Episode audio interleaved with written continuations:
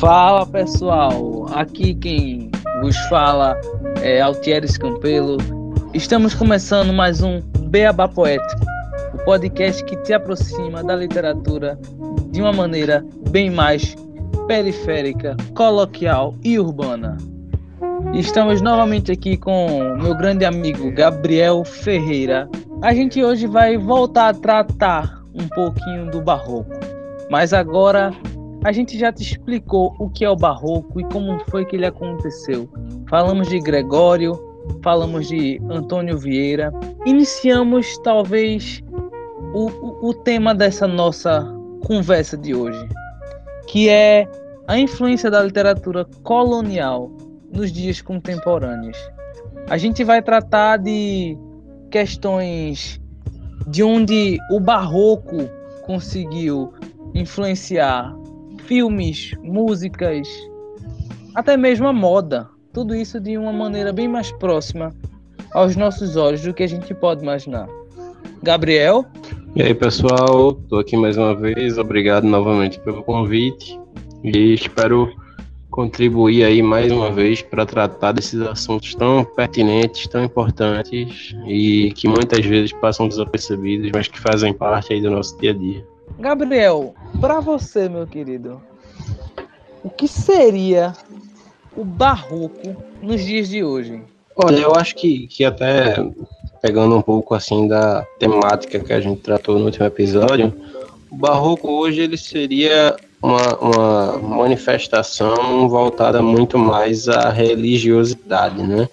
Visto que hoje em dia a gente tem, infelizmente, uma, uma cultura, no caso, mais massificada e, como consequência, mais diversificada também. Então, uma coisa mais ligada à religiosidade, né? Tanto na, nas manifestações artísticas, na música, na literatura e, e, e as demais variedades, como também na questão moral, né? Na questão que, que difere os bons dos mais costumes. Então, esse barroco, ele foi meio que deglutinado numa porção de, de, de variedades de, de expressões artísticas, expressões urbanas e etc., de uma forma que ele hoje é quase que imperceptível e, e ao mesmo tempo por, por ter uma naturalidade assim com o Brasil e, e com o brasileiro de hoje. Você falou dessa questão da, de, da naturalidade de como o brasileiro vive com o barroco eu acabei pensando na questão de que o quanto que o barroco deu certo no Brasil. Porque o barroco, como vocês vão lembrar da, do episódio passado, o barroco ele foi uma literatura catequética, né? Então, a gente parar para pensar, hoje nós temos um Brasil, apesar de supostamente um país laico, ele é considerado um país cristão católico, onde grande parte da parcela populacional da, do nosso país é católico. Ainda que seja ainda que não seja aquele católico ferrenho que realmente está todo domingo praticando a sua religião, mas ela ela acabou se se tornando algo como como um fruto do próprio barroco. O barroco ele tenta passar a questão do, da imposição do homem, da religião e, e, e do que é Deus para cima das pessoas, para cima da população, para cima dos, dos para cima da plebe. E isso a gente vai ter como reflexo do simples fato de que as pessoas, por puro medo de serem julgadas com o fim da vida, elas, por mais que não pratiquem a religião, elas acreditam sim na questão do do, do pós-vida, né, que o que se tem após a morte, né, o que se tem após a vida e acabam por querer respeitar essa, essa questão da, da moralidade ética, né? Você falou moral e ética, os bons costumes, para poder não ser julgado no, no fim da vida. Então, assim, ela, ela acabou funcionando exatamente daquela forma como ela era pregada, né? Ela, o barroco ele impunha um medo sobre, o, sobre os fiéis e esse medo se reverbera até os dias de hoje, né? Onde as pessoas as pessoas têm medo de serem julgadas, as pessoas acabam não sendo boas por, por excelência ou porque querem ser boas, mas sim por, por terem medo de, de algo que pode acontecer com elas no fim da vida. É engraçado que tu, tu tá falando, né, justamente dessa questão. E comigo, pelo menos na minha experiência, isso foi uma coisa muito natural, né? Porque a gente, como estudante, vem estudar é, esses movimentos é, de arte, né, movimentos literários, por sua vez, como barroco já no, no ensino fundamental para o ensino médio, né? Sim. Mas ele já é presente na nossa vida, é, nos, nos, nossos entornos, de uma maneira meio que, que automática, assim. Então eu me lembro que toda essa questão, no caso da, da grandiosidade, por exemplo, religiosa, me vem muito a lembrança é, um casamento que eu era muito pequeno ainda, que foi realizado na Basílica da Penha, aqui mesmo no Recife. E não é uma igreja nem que tem uma arquitetura barroca, mas que bebe do barroco na questão da, da grandiosidade do, do lugar, né? Na arquitetura super extravagante, super valorizada. É uma igreja que, inclusive, agora pesquisando recentemente, eu vim descobrir que tem um perfil da neo-renascença, né? Tentando Sim. trazer aqueles capitólios gigantes da, da igreja de Roma e todo aquele Michelangelo para lá, Michelangelo para cá. Então, isso era muito presente porque eu me senti assim, menosprezado pela grandiosidade daquele lugar, sabe? Sem sequer compreender que eu estava num, num ambiente que tinha essa predisposição. Então, é, é, é bastante é, notável, assim, para as pessoas, para a plebe, como você falou, para nós, como cidadãos hoje em dia, está situado dentro de um ambiente com influências fortes do barroco, do quentismo, sem sequer perceber que está naquela presença, né, naquela situação. Vale lembrar também a questão da influência barroca na literatura contemporânea, né? A gente parar para pensar naquela questão de Gregório de Matos, onde era, era firme a, a, a reverberação do, de que Deus proverá sempre, né? Então tem lá o pecador, que ele pede, né? Ele pede auxílio a Deus na, na literatura religiosa de Gregório. Ele, uhum. ele prova que ele é pecador, ele diz que é pecador, ele diz que ele é um ser errado, mas que ele espera de Deus a, a, sua, a sua majestosa benevolência. Então, uhum. a gente pode ver isso sendo, sendo bem representado na, na, na poesia, por exemplo, de Rachel de Queiroz, né? Onde, onde a gente vai ter ela lá como uma primeira, a primeira mulher né, a ingressar na academia cearense de letras. As referências a Gregório são, são totalmente notáveis, sabe? Que a gente vai ter lá o 15, né? Onde a gente uhum. tem os, os sertanejos, né? É, brandando e clamando pela glória de Deus e, e que ele possa conceder para aqueles meros pecadores, aqueles meros sertanejos, uma, uma melhora de vida. Então, assim, é, é bem a, a, posição onde a gente encontra é, o ser humano como algo totalmente falho, o ser humano como algo que não merece a benevolência de Deus, mas que ainda assim clama por ela. É, é, é bastante notável essa questão. Exato, e, e, aí tu traz uma, uma autora, no caso, que é, se não me engano, do movimento modernista, né? Sim. A gente já tem, por exemplo, também um, um Euclides da Cunha, que com os sertões também traz essa questão do fervor religioso nordestino, né? Total. É muito presente ali com o, o Antônio Conselheiro, com toda a população que compõe Canudos e também trazendo no caso do, do barroco e por sua vez aí da literatura quintista e etc, que é a questão épica, né? Então é um, é um épico da, do Nordeste brasileiro, né? Então já é uma uma releitura que traz essa característica religiosa forte que é bastante própria do barroco, né? Essa questão do o, o humano sendo humilhado pelo divino, né? Todo esse fervor também é muito presente. E outra, você falou de Antônio Conselheiro, eu lembrei e eu consegui fazer assim uma clara referência na minha cabeça agora sobre o quanto que o Antônio Conselheiro ele ele me lembra o, o Antônio Vieira. A, a forma como o, o conselheiro ele usa a própria fé para trazer de uma forma bem mais coloquial e, e mostrar para os fiéis, para a grande massa, né, como que eles devem agir e que o quanto que eles sofrem e o quanto que eles precisam entender que sofrer por esse motivo não vale a pena. O Antônio Conselheiro, ele realmente lá nos canudos, né, ele vai, eles vão tentar fazer uma, uma grande revolta, né, uma revolta armada para poder se livrar de uma, de uma questão social que aflige aquela região e acaba por macular de forma muito, muito violenta toda uma cultura, né?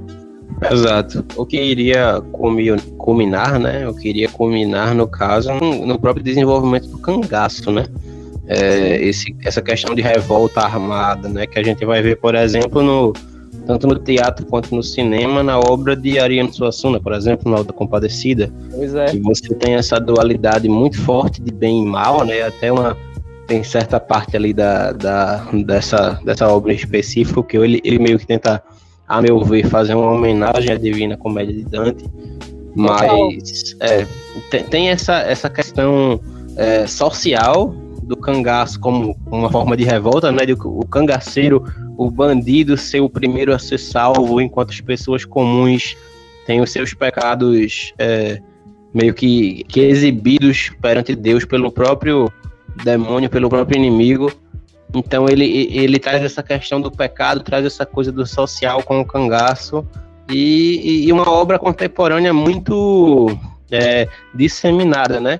E ao mesmo tempo é, é pouca gente que percebe assim, de forma Sim. que essas coisas estão tão é, é presentes, são tão fortes que a gente né? vê elas, exato, vê elas como como uma representação cultural da, da fé do nordestino, da, da própria brasilidade assim do povo do Nordeste e que a gente parte de um princípio desse movimento que é o barroco e, e, até da própria literatura europeia que antecede a ele, né? Mas que tem tudo ali um, uma grade de evolução que vai combinando nessas obras de certa forma bastante contemporâneas.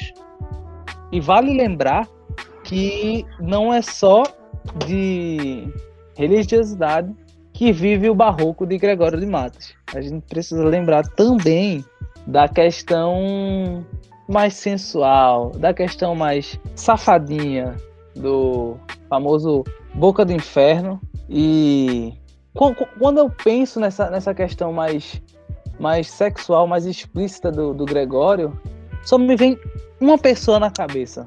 E eu sei que você sabe do que eu tô falando. É pra eu dizer? É, pra você dizer. É Nelson? Com certeza, meu amigo. É, Nelson Rodrigues, é. Exato. Nelson Rodrigues é, é interessante tu, tu, trazer, porque é um autor que hoje em dia, por conta da questão política que o Brasil vem passando, ele meio que foi colocado numa posição quase antagônica, né? E assim, para o contexto da obra dele, quem é mais é, ligado a essa coisa de biografia, pode até ser que ele fosse, de certa forma, conservador e um, um cara da moral, um cara de bons costumes, mas ele também apresenta, é, em, em, paralelo com Gregório de Matos, é, toda uma subversão na sua obra, é quase como se autor e obra fossem coisas totalmente distintas, no quesito de que ambos eles tentam colocar os pecados da sociedade, os pecados ali da, da nobreza, né, na época do Gregório, e a, a burguesia carioca na na época de Nelson Rodrigues, é, colocar esses pecados, colocar essas discrepâncias de uma forma a evidenciar o quanto essas pessoas são corrompidas, o quanto elas são impuras e tentam ainda assim passar uma imagem de santidade, uma imagem de pureza que na verdade não existe. Então, o que Gregório de Matos pode ter começado aqui nas terras do Brasil, eu acho que Nelson Rodrigues talvez seja um, um, importante expoente dessa literatura mais contemporânea, né? Porque é um autor que vem ali, se não me engano, no pós-modernismo. Então traz isso muito forte também, e aí vai ter a sua expansão depois para o cinema, para o teatro e, e para a própria literatura também, que são, são formas de, de arte que hoje nos são muito mais é, fáceis de, de consumir, né? Muito, muito bem colocado, muito bem colocado mesmo. E, e, e, me lembra também que, que essa questão dessa essa questão mais, mais sensual é, nos traz a, a, pensar vários outros vários outros autores, várias outras outros poemas, várias outras obras que, que trazem essa questão muito muito viva, né, gente? É, então, esses autores tipo Bukowski, Henry Miller, é, Celine, esse, esse, tipo de gente, por mais que não sejam brasileiros, eles são expoentes internacionais de uma coisa que é bastante presente na arte, que é essa, essa questão satírica, né? Essa questão do pornográfico como forma de arte. Sim. Que, que o próprio Gregório de Matos trabalhou, o Marquês de Sade trabalhou também, e, e e tantos outros aí antes dele, né? A gente pode, pode parar para pensar até que isso como forma de arte não é uma coisa recente, né? Apesar de que o, o pudor, a moral da sociedade hoje em dia está muito menos do que era na época, por exemplo, do, do período do Brasil colônia. Mas essa, essa forma de arte, ela tem um, um apreço popular muito, muito facilmente manifestado simplesmente por ser um tipo de literatura, um tipo de, de criação artística que é, é comum ao cotidiano dessas pessoas mais simples, né? Então você vai ter, por exemplo, o, o, o cara falando sobre a própria Salvador da época dele, né? O, o Gregório de Matos, no, de uma forma até não satírica, mas até de uma forma meio que saudosista. Tem, tem um certo poema dele que ele foi, não, não me vem à cabeça agora, mas ele foi exilado e é um poema meio que de saudade da sua terra, Salvador. Então ele faz um, um, um, um poema, uma coisa meio parecida com a canção do exílio do, do, nosso Gonçalves Dias, muito antes do Gonçalves fazer alguma coisa, sabe? Sim. Então, é, é essa questão até de reconhecer a própria casa como parte de sua pessoa, a própria brasilidade dele inerente na manifestada na obra dele. E assim como falar da, da terra dele, né, a Bahia, que ele clama a Bahia, nesse, a gente lembra de uma grande influência que a gente tem do poema Triste Bahia, né? Que ela que traz pra gente uma grande uma grande música, né? Uma grande inspiração, não só inspiração, uma base poética para a música do Caetano de mesmo nome Triste Bahia. Então assim, uma interpretação de um nível tão grande, né, do, do, do grande tropicalista Caetano Veloso, que ele vai mesclar essa questão, é, essa, essa fervorosidade, esse, esse, esse ufanismo baiano, ele vai conseguir passar isso de uma maneira para todo o Brasil. Ele vai conseguir representar isso de uma maneira gerar essa, esse, esse fanismo por um Brasil que busca mais uma liberdade. Né? A gente sabe que, que a Tropicália acontece num período muito conturbado do Brasil, onde a gente está tendo a questão de ditadura, veto, censura. Então, assim, é muito forte a gente pensar nesse, nessa música, nesse poema, né? Onde ele fala do, dos quereres, né? O, observa bem, né? O, onde queres revólver, sou coqueiro. Onde queres descanso, sou desejo. E onde sou uhum. só desejos, queres não. Então, assim, observa como, como ele traz esse, esse, esse lado. É, ele conseguiu né, mesclar esse, esse lado bem barroco, esse, esse, esse, esse reconhecimento de uma, de uma terra para perto de si. Isso é totalmente algo colonial, né? A gente reconhecer aquela terra, não nacionalismo, não ufanismo, mas uma natividade, digamos assim, né? Uma questão bem mais de natividade, onde a gente reconhece a própria terra. Uhum, isso, é. isso é genial. É uma coisa que o próprio Dorival Caymmi vai fazer, né? No, principalmente com a Bahia, o próprio Vinícius de Moraes vai fazer com o Rio de Janeiro, Rio mas de com, Janeiro. como consequência com o Brasil todo, né? Com a explosão Sim. da Bolsa Nova pelo mundo. Então é, é uma coisa que na contemporaneidade a gente tem diversos exemplos.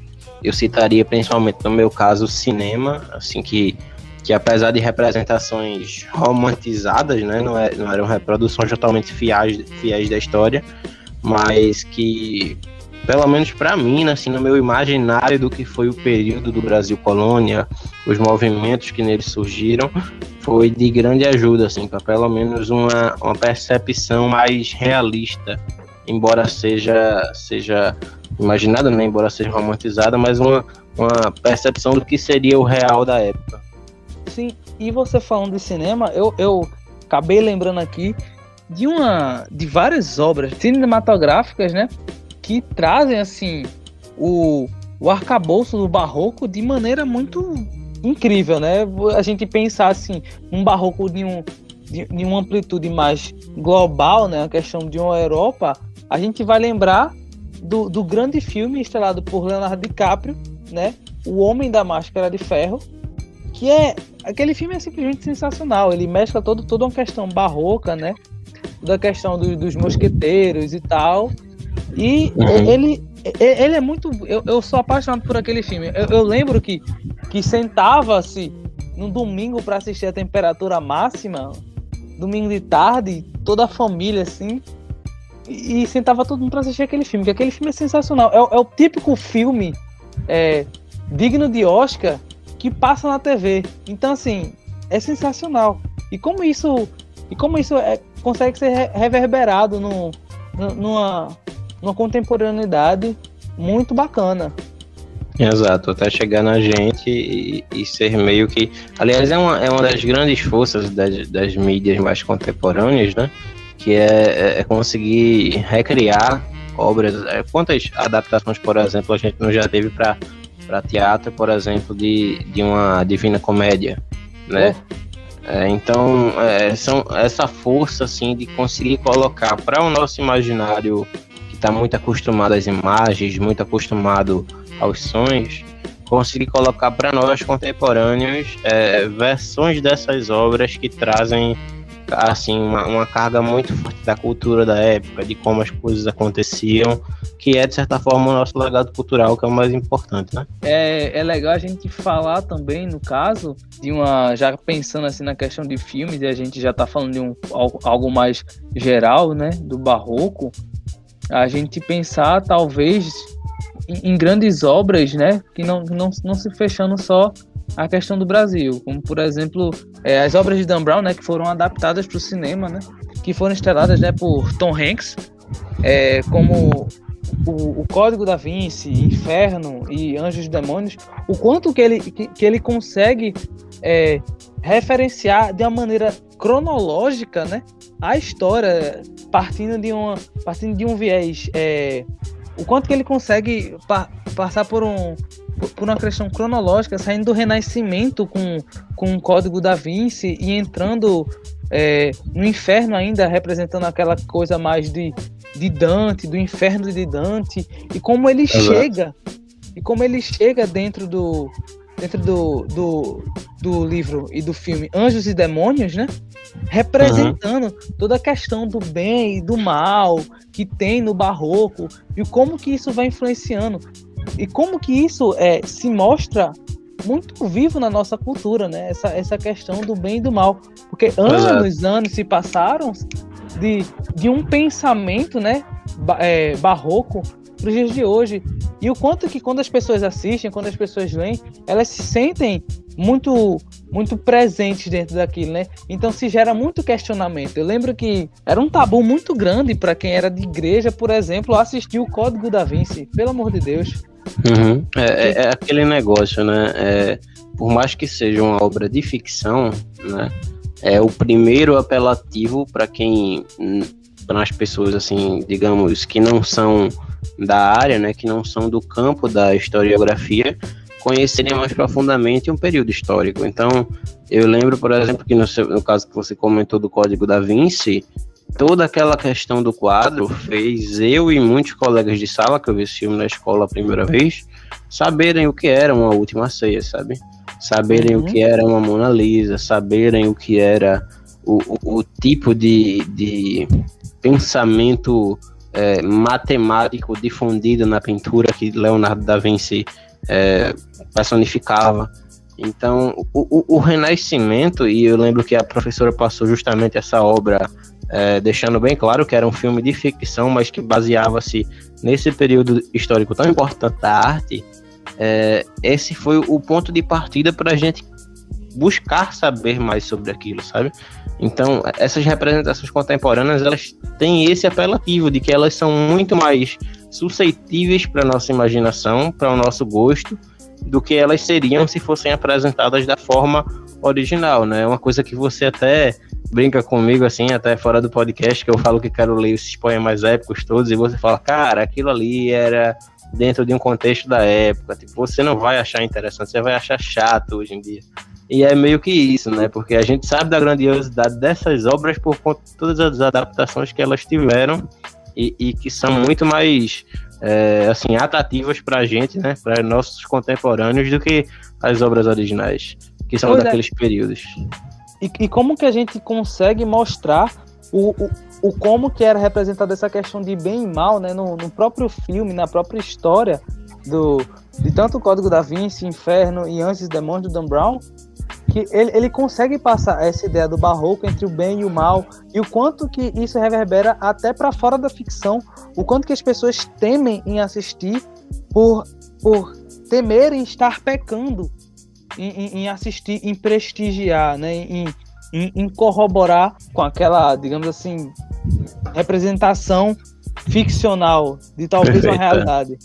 Uhum, e, é. e, me lembra também o quanto que o quanto que eu quando era mais novo eu, eu procurava né mais novo assim procurava ver essas coisas e eu via de maneira escondida né porque assim crescendo num, num, num lar é, católico né então assim era sempre nas escondidas e eu lembro que eu sempre gostei muito do do personagem do Hellblazer, né, do, do Constantine, onde que representa uhum. bem também essa, essa questão do barroco entre o bem e o mal, onde ele é um cara onde ele é um cara normal, um cara que fuma, um cara que não tá nem aí para as coisas, um cara que, que ele é pecador, ele sabe que ele é pecador, mas ele é enviado de Deus para acabar com os demônios. Então assim, ele tem Exato. ligação, ele tem uma ligação muito próxima com o próprio anjo Gabriel. Ele acaba mesclando bem essa questão do barroco. Eu acho muito é, bacana. É uma subversão contemporânea de, de valores que o movimento histórico e, e artístico trazem, né? Que é, que é muito comum. E eu acho que agora para finalizar, eu vou abranger para uma coisa mais mais mais, mais próxima mesmo da, de uma realidade mais mais dos anos 2000, né, 2010 por aqui, é, um álbum, né, de, da cantora Pete, onde que ele representa bem essa questão do, do barroco.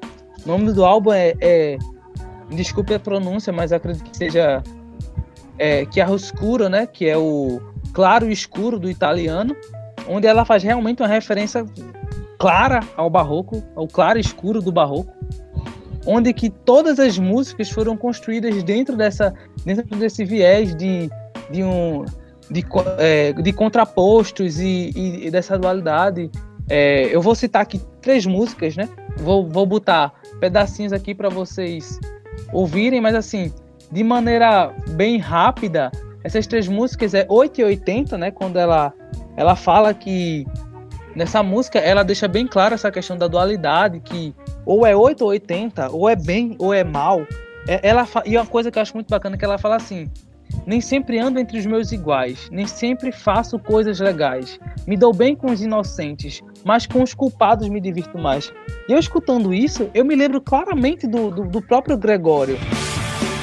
Nem sempre ando entre os meus iguais, nem sempre faço coisas legais. Me dou bem com os inocentes, mas com os culpados me divirto mais.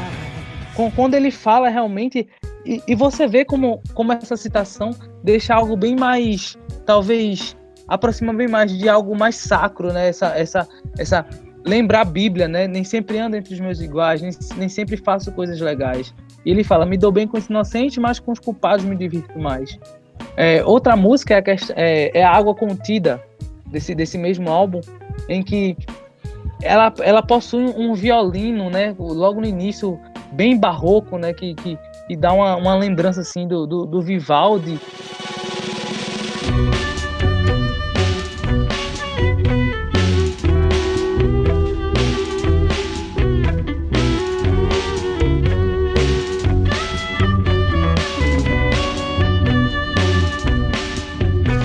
Eu chorando. E, e nessa música ela, ela mostra, ela, ela, ela deixa bem claro que ela, ela se sente como uma pessoa toda corrompida, toda pecadora e que ainda assim ela, ela precisa ela contém, ela não quer conter esse pecado dela porque ela sabe que ela precisa soltar para se sentir livre. E também Você me última... lembrou agora, só, só rapidinho, tu me lembrou agora de um grande clássico do cinema nacional, que é o filme O Pagador de Promessas, né? Que Nossa, passou agora véio. pela cabeça, que é bastante assim o que a gente tá falando.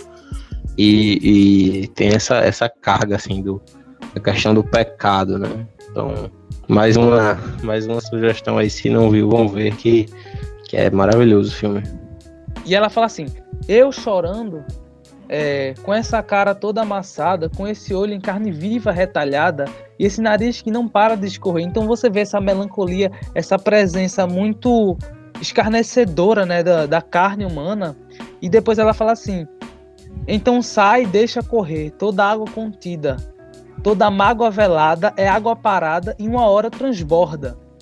Então você vê o quanto tem essa presença, essa melancolia, essa, essa questão de, de, do pecador que precisa se reconhecer como um pecador. E a última é, é, é a música Fracasso, onde que é, ela, logo no início ela faz assim: o êxito tem vários pais, órfão é os seus revés, aos que sofrem por o fim do céu, abrandam a raiva. Então, é como, como ela mescla essa, essa questão de, de essa questão do, do sacro, né? E, e como, e como me, eu me lembro do, do, que Gregório fazia, que era muito, era muito mais importante para o clero manter aquela questão do, da, da ostentação da igreja. O status que, quo, né? O status quo, para que eles não se vissem assustados com o fim do céu. Vai que todo mundo deixa de acreditar em Deus. Vê que loucura que seria.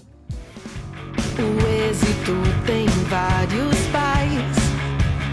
Órfão é o seu revés. Aos que sofrem por fim o céu. Abranda a raiva que traz. De depois ela fala assim, ó. O que trago sobre os ombros é meu e é só meu. Sustento sem implorar a bênção e o pesar. Mas a desdenhar do que não se pode ter. Então, claramente é é uma, é uma referência barroca e eu acho incrível. Esse álbum, para mim, é um dos melhores da, da cantora, um dos melhores da, da, da, carreira da cantora e eu gosto de verdade e aconselho. Então, pessoal, é isso aqui. Gabriel, mais alguma consideração?